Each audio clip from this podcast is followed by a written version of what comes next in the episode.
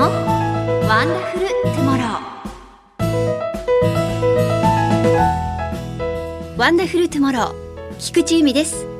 この配信は私菊地由美が日々感じていることや皆さんにぜひおすすめしたい映画の話さらに愛してやまない犬と猫など動物に関する話題そして私が普段から活動していることなどなど気ままに楽しくお送りするプログラムです。大好きなワンコニャンコにちなみまして毎月12日に更新してお送りしています。8月12日今日からお盆休みに入った方も多いのではないでしょうか。覚悟はしていましたが今年の夏も暑い。暑すぎますね。皆さんは元気にお過ごしでしょうか？私はもうすっかりくたびれております。はい。あと半月夏休みがあるのかと思うと夏休みは本当に大変ですね。世の中の保護者の皆様お疲れ様でございます。あともう少し頑張りましょう。さあ皆さんのお家のワンコニャンコは大丈夫ですか？先月もお話ししましたが人間同様ワンコニャンコも熱中症になります。お外で飼っているワンコこの暑い時期だけでもどうぞ玄関の中に入れてあげてください。もう昔の日本とは違います。日中だけでもこう家の中の涼しい場所にこう何でもいいんで引いてあげてでそこに入れてほしいです。お願いします。またお家の中でも熱中症になりやすいのでクーラーを必ずかけるようにしてください。今日は涼しいからと、え、思われてもやっぱりねワンちゃん猫ちゃんあの皆さんペットちゃんはですね怪我を起きていますから暑いんですね。なのでぜひゆるくでもいいのでクーラーをかけてそして日の当たらないところにお水をたっぷり用意しておいてください。そしてやっぱりねワンコはお散歩特に注意しないといけませんね。まあ、周知の事実というかあの SNS でもあるようにこの日中アスファルトは地面がね50度60度になりますよって言って私の周りでもね日中のワンコの散歩は本当に見かけなくなったんですがでもやっぱりネットとか見てるとまだいるということなのでもう一回皆さんにお伝えしたいのですが毎年お伝えしてるんですけどやっぱり暑すぎる日中はぜひ絶対にお散歩禁止でお願いします。地面をこうアスファルトをですね手のひらでこうじゅーっと当ててみてください。ペタッと触ってみて。何秒耐えられるか。今の時期では、まあ、持って数秒でしょう。その熱を帯びた地面の上をワンコは素足で歩かなければなりません。肉球がやけどしてしまいます。あの、アスファルトはねやっぱりこう50度ぐらいになってワンコが歩くワンコたちが歩く地面から50センチぐらいのところの温度はやっぱり60度くらいまで上昇するんですね。ですので遅くとも朝10時までにお散歩をしてで夕方はうんできれば7時以降にまあでもそれでも5時以降でぜひぜひお願いしたいと思います。ね。この時期やっぱ可愛いから浴衣とかね洋服を着せたがるんですけれどもワンコにドレスのようなものを着せたくてもちょっと我慢して毛皮の上に毛皮を着せてるようなものなのでちょっとそれはですねこの時期だけはちょっとやめてでもねあの水をかけたりして体感温度を下げたり服も今はありますしあと虫除けのね意味であと日よけをねする意味で着てる子もいるのでそれ以外は着せない方がベターですね。あとですねもちろんこの時期は車内にも放置は厳禁です。あとですね花火大会に愛するワンコを連れて行きたい気持ちはわかります。ですけれどもこの花火の音や光たくさんの人に驚いてパニックを起こしたり転換を起こしたりまたその音や光に驚いて逃げてしまったらそれこそ取り返しがつかなくなるのでワンコにゃんこはお家でお留守番しててもらいましょう。真夏の迷子犬実はとっても多いんです。お散歩は万が一リードが外れてもいいようにダブルリードがおすすめです。1本外れてももう1本あれば安心ですね。いつも安全な道でも公園でね突然の花火。いつもの安全な道が突然もうびっくりしてパニックになってリードがパンそしていなくなっちゃった。っていう話はこの時期本当に多いのでぜひぜひ万が一に備えてぜひダブルリードでお願いいたします。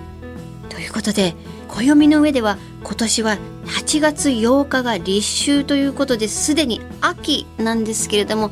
この暑さはいつまで続くんでしょうね。ちなみに今年の立冬は11月8日だそうですが11月初旬でもちょっと今の時代は暖かい可能性も十分ありそうですね。ワンダフルトゥモロー。今回もワンダフルな情報を分かりやすくお届けしたいと思います。菊地の声を聞いて素敵な明日をお過ごしください。最後までぜひお付き合いくださいね。菊池由美の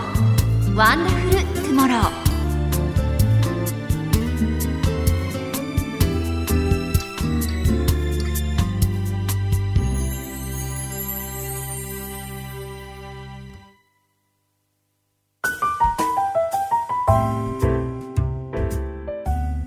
由美のシネマワンダフル。私が独自の観点から名作に光を当てストーリーや見どころについてご紹介するコーナーです。この夏もいろいろな映画が公開されておりますね。ジブリの最新作君たちはどう生きるか。トム・クルーズ最新作ミッション・インポッシブル・デッド・レコニングパート1そしてディズニーピクサー最新作マイ・エレメント。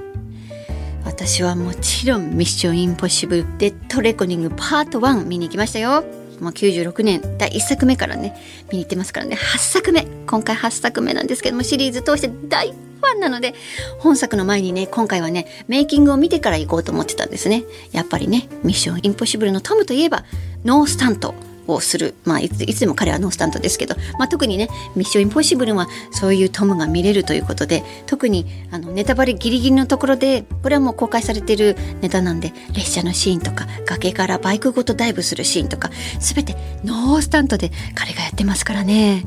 その監督のクリストファー・マッカリー監督がこうあるインタビューで言ってたんですけど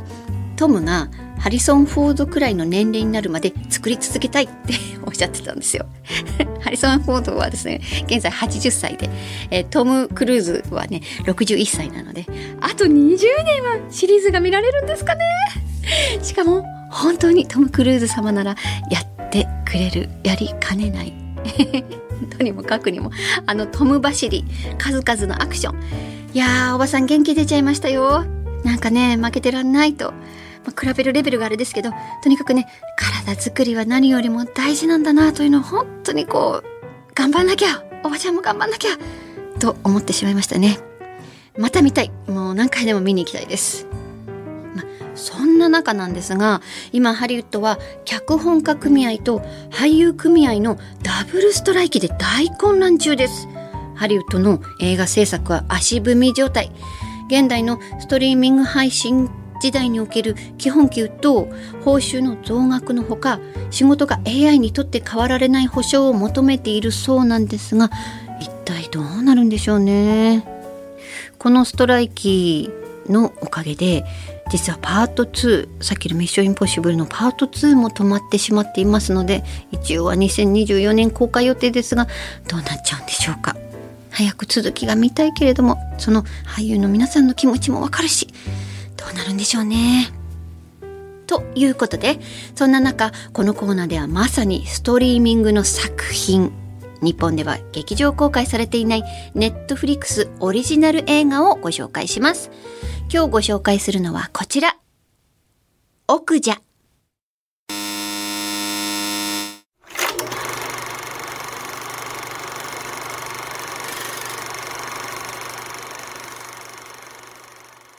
2007年ニューヨーク。アメリカの巨大企業ミランダ社の CEO ルーシー・ミランドの就任式。ルーシーは双子の姉ナンシー・ミランドが経営していた今までのミランド社に大革命を起こし世界の食料不足を解消すると発表。餌も排泄物も少なく環境によく味も美味しい豚。スーパーピッグの繁殖に成功し、その26匹を世界中の農家に預け、10年後に最も優秀なスーパーピッグをミランド社の公式キャラクターである動物学者ジョニー・ウィルコックスが決めるコンテストを開くことを宣言した。時は流れ10年後の2017年。韓国の山奥で暮らす少女ミジャには親友がいる。それが、オクジャと名付けられたスーパーピック。両親を早くに亡くしたミジャにとって、家族は面倒を見てくれる祖父とお互いを信頼し合っている奥者だけだった。ミジャと奥者は家族であり、姉妹であり、深い絆がある。奥者は賢い。崖から落ちそうになったミジャを助けることもできる。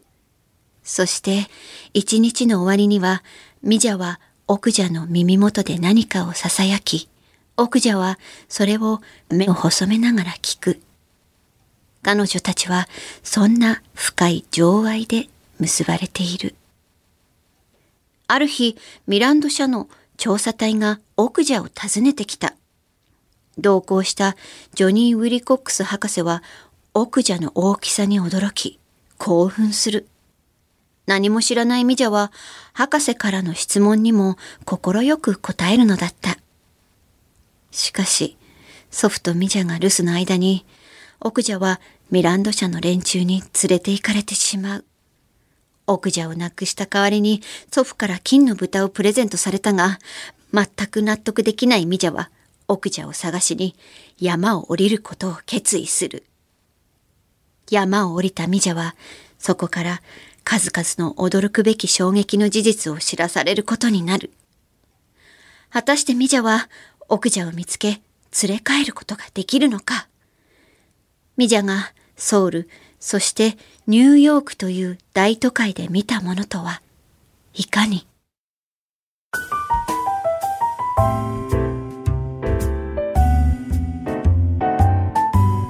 では私菊池由美がおすすめするワンダフルポイント殺人の追憶母なる証明パラサイトなど常に社会問題をテーマにしてきた名将ポン・ジュの監督による食肉をテーマにした映画ですね。2017年にカンヌ映画祭でプレミア上映され話題となりました。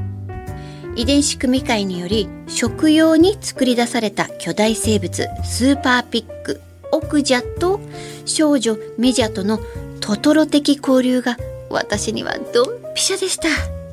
そしてティルダ・スウィントンやジェイク・ギレンホールなどのハリウッドスターにかなりうさんくさい役をキャスティングしたのもさすがの手腕です。私は後半のあるシーンでもう涙腺が大崩壊してしまいました。映像が本当に美しいのでネットフリ作品ではあるんですが本当は映画館で見たかったです。この作品はエンターテインメントでありながらいろいろ考えさせられる内容ですし立場や考え方によっていろいろな意見がある映画だと思います。ただ今後必ず来ると言われている食糧難問題や今起きている家畜飼育による環境問題を無視することはできません。最近話題になった豚の遺伝子入り大豆ピギーソイや長年研究が行われてきた培養肉がアメリカのレストランで提供される見通しとなったり時代はどんどん進んでいます。命と食について考えるきっかけにもなると思いますのでたくさんの方に見てほしい作品です。シネマワンダフル。今日は奥者をご紹介しました。次回もお楽しみに。菊地由美のワンダフルトゥモロー。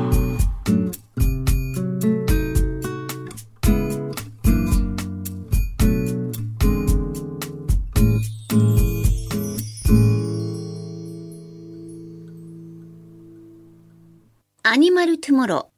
ここからは私が愛してやまない動物にまつわるトピックやエピソード、そしてお聞きいただいている皆さんに知ってほしい動物たちと共に生きていくことなどをお話ししてまいります。日本放送で平日月曜から木曜日に放送されているナイツ・ザ・ラジオショーの木曜日レギュラーとしてザ・動物ショーというコーナーを担当しています。こちらもぜひお聞きください。さて、アニマルトゥモロー、にゃんこ特集が続いております。話しても話しても話し足りません。前回は日本の保護猫たちの状況、今私が皆さんに知ってほしい保護猫活動についてお話ししましたが、今月は保護犬と保護猫の違い、そして保護猫と暮らす上で大切なことをお話ししたいと思います。まずですね、保護犬、保護猫の違いなんですけれども、保護犬と保護猫を保護される時とか飼う時など何かワンコニャンコに違いはあるんでしょうかね。ちょっと順を追って、えー、お話ししたいと思います。まずは保護犬。保護犬というのは、いわゆる迷子犬だったり、飼い主からの引き取り犬だったり、または野良犬だったり、多頭飼育崩壊、ブリーダーが廃業したり、えー、そしてそういう子たちが持ち込まれたり、愛護団体に行ったり、それからセンターに行ったりとか、そういうのが多いですね。で、その多くは成犬です。大きくなったワンコちゃんです。中には子犬もいます。やっぱりね、野良犬からの、えっと、お外で保護されたあワンちゃんたち、実はお腹に赤ちゃんがいましたとか、赤ちゃんと一緒に保護されましたと。そういうので、中には子犬もいるんですが、多くは成犬です。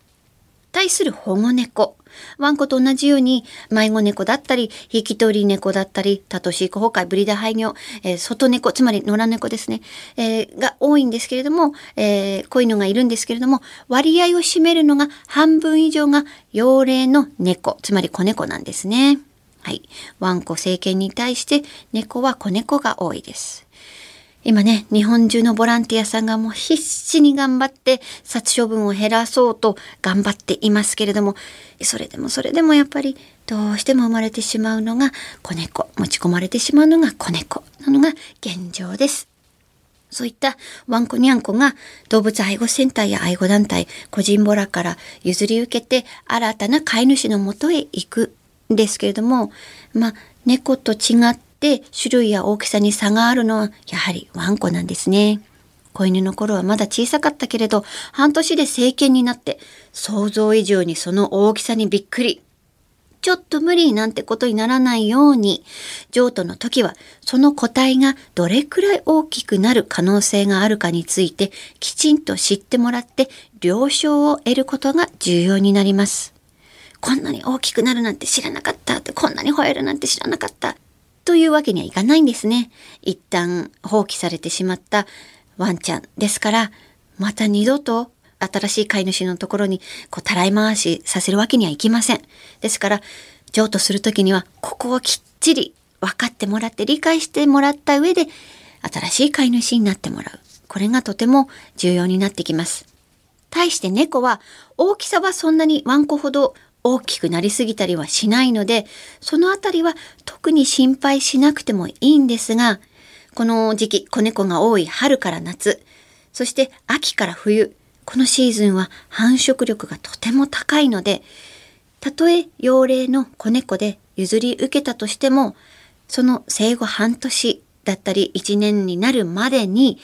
必ず避妊去勢の手術をすることが条件になっていることがほとんどです。子猫の時の兄弟とか、えー、2匹セットで、えー、引き取ってもらえるととってもありがたいですけれども、猫1匹だったとしても順応性が高いので心配するほどでもありません。ですが、例えば2匹セットだったり、兄弟だったり、また兄弟が違ったとしても仲良しだったら、必ず必ず避妊去勢の手術をすること。これが条件になっていることがほとんどです。そして、元野良猫、いわゆる地域猫の場合、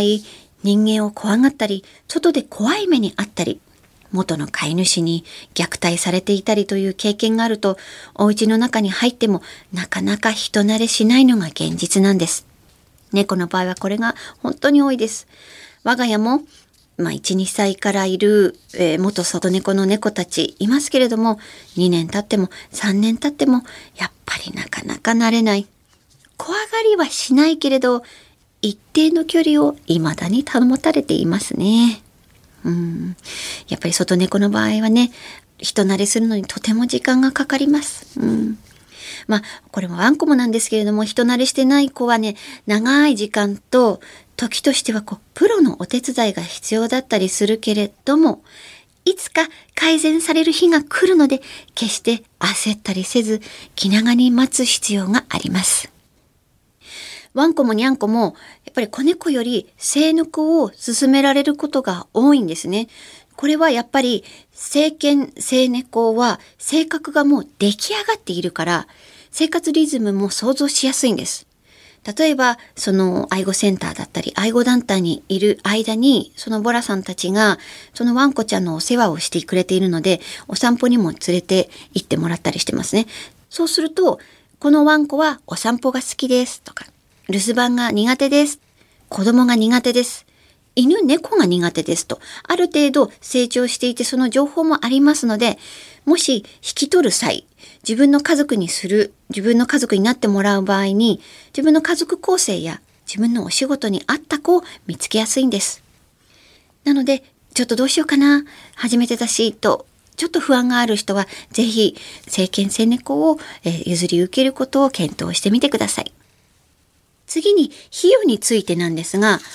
ワンコの方が少しかかってくることが多いですね。これは、えー、大体なんですけれども、ワンコの場合、障害費用が300万円かかります。猫は200万円と言われております。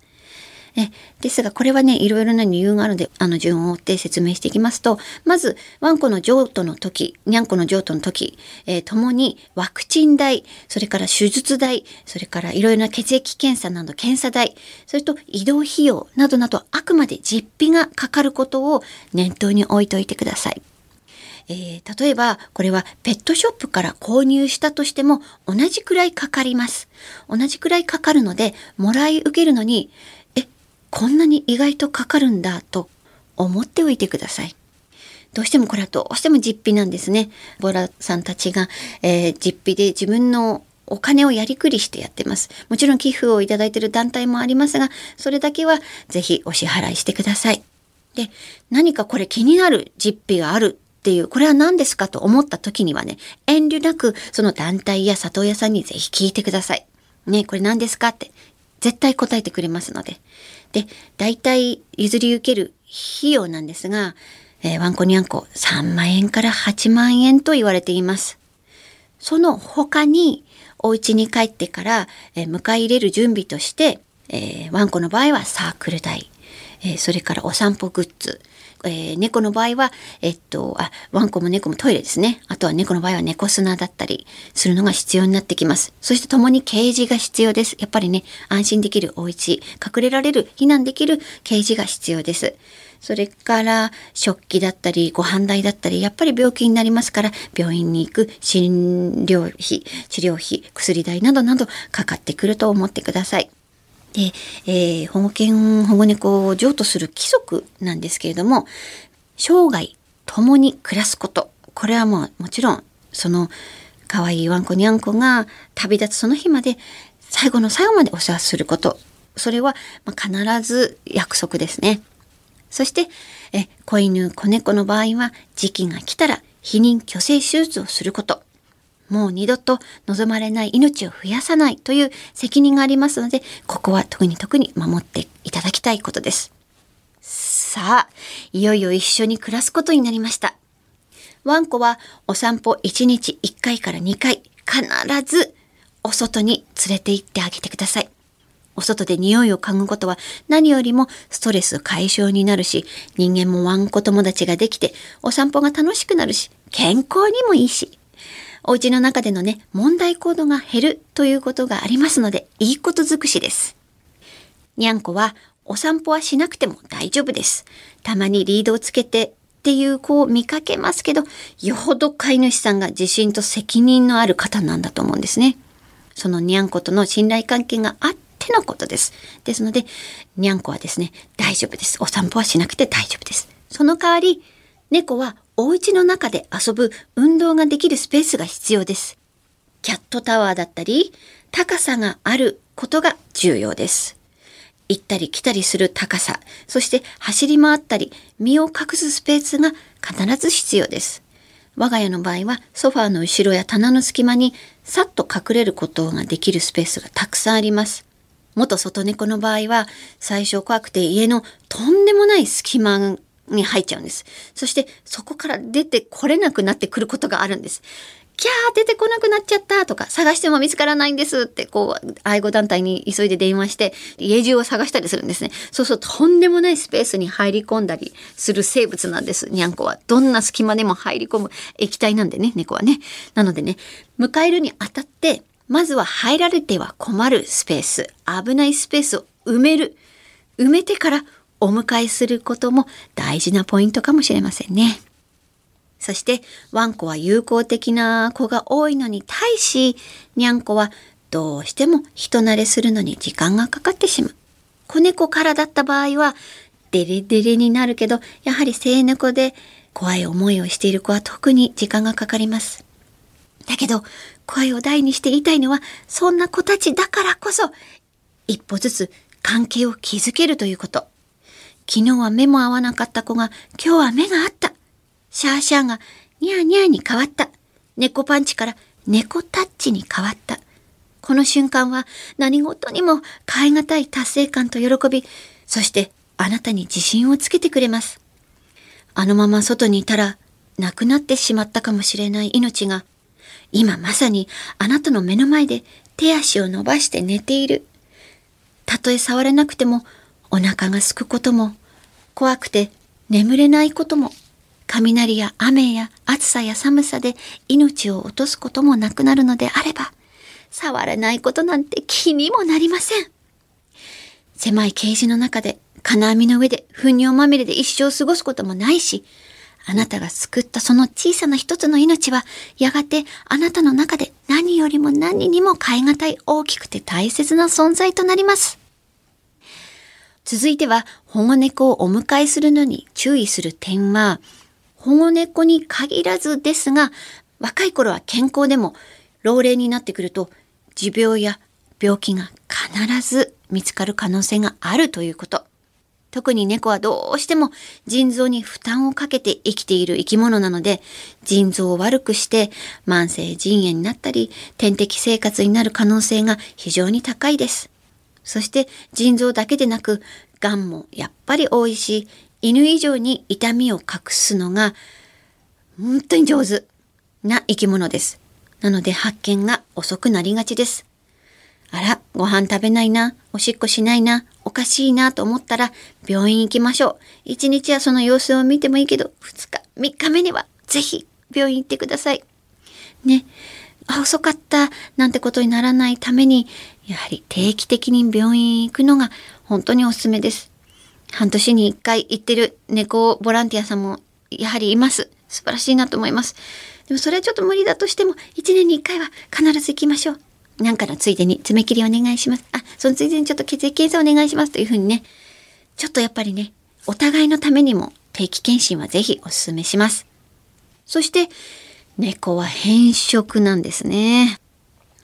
当にちっちゃい頃からこのご飯が好きだからと同じご飯しか食べさせなかったらそのご飯しか食べなくなっちゃうんですね。なので普段からいろいろなものをあげてください。いろんな会社のカリカリをあげてみたり、たまには茹でたお肉をあげてみたり、えー、ほんのちょっとの生野菜や、ちょっと湯がいたお肉、えー、湯がいた炒めたお肉や野菜、そういうのをね、いろんなものを試しておいて、これは好き、これは嫌いというのをね、普段から分かっていくと、たとえ、ああ、なんかちょちょ食がね、食いつきが悪くなったなと思った時に、いろんな手、あの手この手でね、引き出しからそれを出すことができるので、普段からいろんなものを食べさせておくのがとても重要です。ね、病気になって、いざ療法食になっても食べることができるように、えー、もう本当に猫ちゃんはですね、ワンちゃんもですけど、食べなくなったらあっという間です。あっという間なので、普段からぜひ工夫をすることを大事にしてください。あと、家具ですね。家具をね、ガリガリするのが大好きなんですね。えー、爪研ぎ。必ず置いとくようにしておいてください。あとはね、あのー、ガリガリされて困る壁とか家具をね、何かで覆っちゃうこと。我が家の壁はね、全部、ほぼ柱という柱、壁という壁はね、こう、爪研ぎ防止のシートを貼ったりしています。それを一生懸命ガリガリガリガリその上からやってますんでね。まあ楽しいんでしょうね。なのでこれはね、必須です。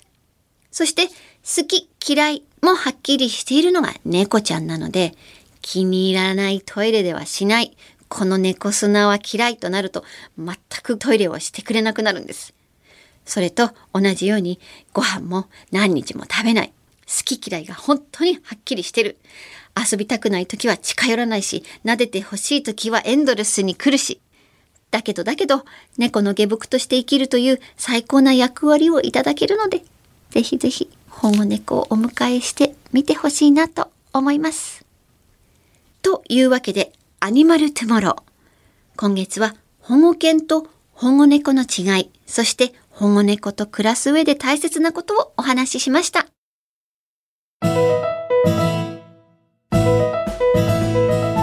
菊地由美がお送りしています。ワンダフルトゥモロー。そろそろお別れのお時間です。夏真っ盛り。セミやコガネムシブンブン飛んでますね。そして私はやっぱり夏といえばひっくり返ったセミやひっくり返ったコガネムシをですねそっと持って木につけてあげたり地面に返してあげたり最後のね命尽き果てるその瞬間コンクリートで誰かに踏まれたりするのはちょっと忍びないかわいそうと思ってついついこう干からびる寸前の子もそっと土の上に戻す活動をしています。ね毎日1回はそういう子を見つけて下ばっかり向いて歩いてますからね。そんな夏です。はい。そして毎日のお弁当1日4回のお迎え送り迎え。きついですが頑張って健康の一部だと思って運動だと思って頑張ります。頑張りましょう皆さん。頑張りましょう。そして今回もエンディングのプチコーナーに参りましょう。題して菊池のちょっと聞いて。聞いて聞いて最近私の日常に起こった些細な出来事、心の声をリスナーの皆さんに聞いていただきたいというラストの小話コーナーです。今回のテーマは、ランチ会食、赤ちゃんの泣き声で聞こえない。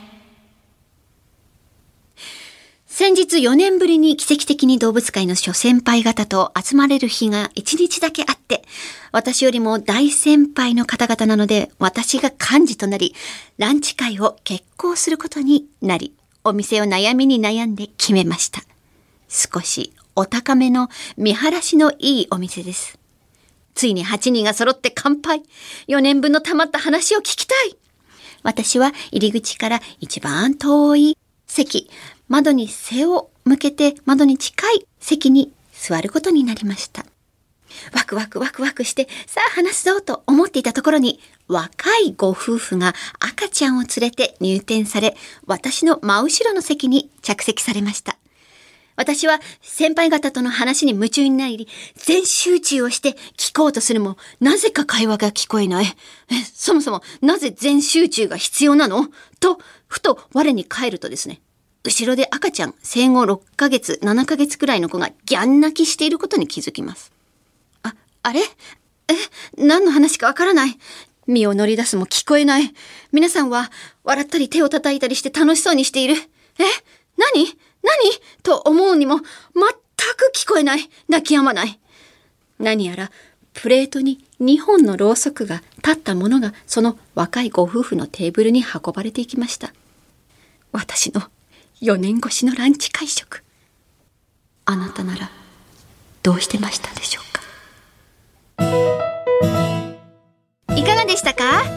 次回もまた菊池の日常に起こったちょっと面白い話をお届けしますので私のここだけで話せる心の声をぜひ皆さんちょっと聞いてやってください。さて次回の配信ですが大好きなワンコニャンコにちなみまして毎月12日に更新しております。次回は9月12日の火曜のお昼にお会いしましょう。ここまでのお相手は菊池由美でした。では皆さんご一緒に。ワンダフルトゥモロー